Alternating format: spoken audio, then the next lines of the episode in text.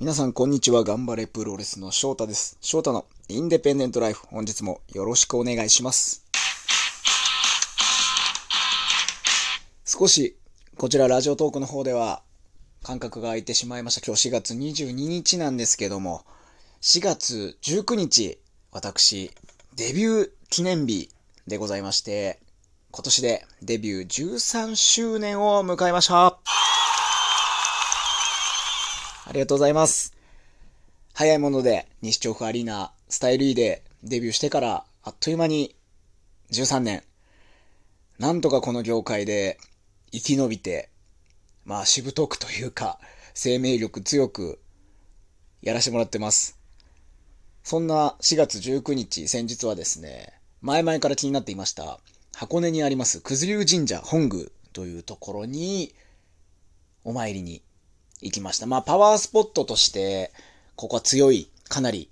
いいですよというふうに紹介されていたので、気になってはいたんですけども、まあ、その前の週に出雲行っといてね、出雲大社に行って、今度は、箱根に行って、パワースポットってもうどんだけ神頼みな人生を生きてるんだと思われるかもしれないですけども。まあまあ、せっかくね、あやかれるものは、あやかっておこうじゃないかと。まあそういうポジションに、そういう場所に行くことで得れるなんかこう、精神的な充実感みたいなものもありますし、まあ単純にまあ旅をする、一人旅するのが好きっていうのもあるんで、箱根に行ってまいりました。そちらの写真、模様などですね、インスタグラムの方にアップしておりますので、そちらの方を見ていただけたらなと思います。非常に天気が良くて、出雲の時になぜこの、ちょっとでもこの天気の良さが、島根県にあればなと思うぐらいの素晴らしい快晴で、雲一つない、もうロマンスカー乗っててもね、もう車窓から見ても、全く雲のない真っ青な青空が箱根まで、まあ、小田原で降りたんですけども、小田原までガーッと続いてまして、そこから1時間半、約1時間半の路線バスで、大涌谷を越えてですね、箱根園、芦ノ湖のほとりまで行って、そこからさらに徒歩15分ほど歩いて、九頭龍の森の中にある九頭龍神社本宮というところに行くんですけども、写真で皆さんに伝わりましたかね？ここはね、パワーありましたね。あった。僕の中の、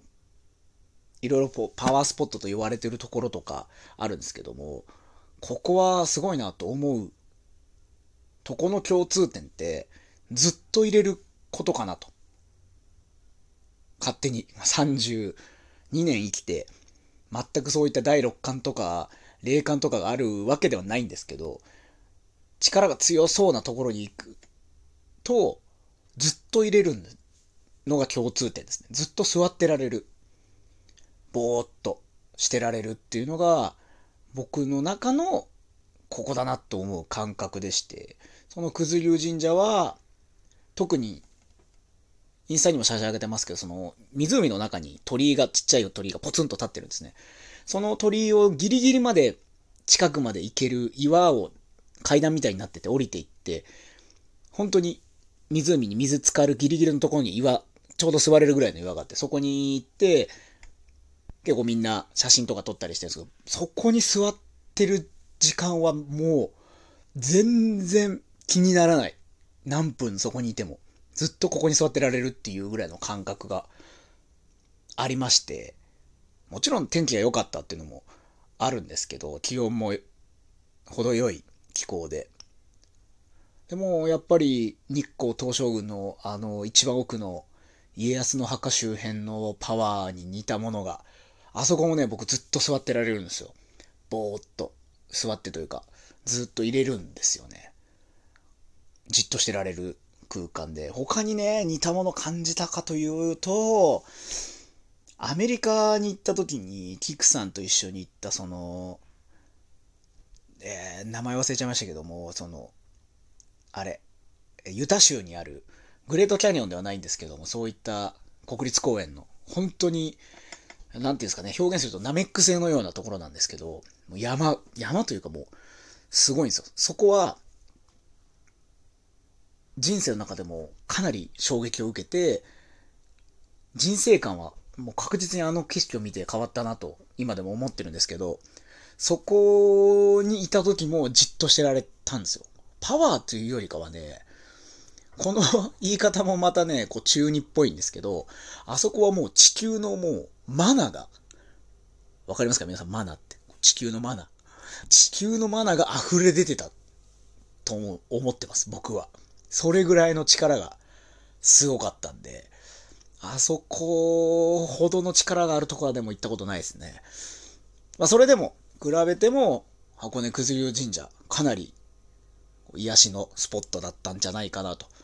思って、気力的には非常に充実しております。14年目のスタートで、今、これ撮ってますのが木曜日。というわけで、土曜日、頑丈、頑張れ女子プロレス、そして日曜日、天竜プロジェクトと、一応試合は予定されております。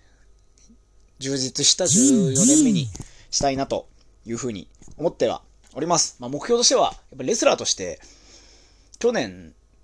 年末から年始、今年の年始にかけて、すごく実感したことがあって、やはりタイトルに絡む、まあ今ね、日本のインディー界見渡せばいろんなベルトがまあ溢れてる中で一体どれが権威とかではないんですけど、やどんなベルトであってもタイトルマッチというものを工場の中で務めるっていうことの精神的プレッシャーと緊張感っていうのが一番プロレスやってて気持ちいいっていうものを。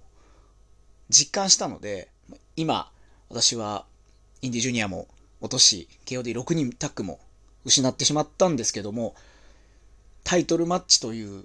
チャンス、そして取れ、ベルトを取って防衛する立場に14年目なれるようにやっていきたいなと思います。それが具体的にどこの、どのベルトだっていうものは、今現状ね、なかなかこう、範囲に入ってないというか、射程内に入ってるものがないのですけども、戦っていく中で見つけて、必ずベルトを腰に巻く姿を皆さんに14年目も見せれるようにやっていこうかなと思っておりますので、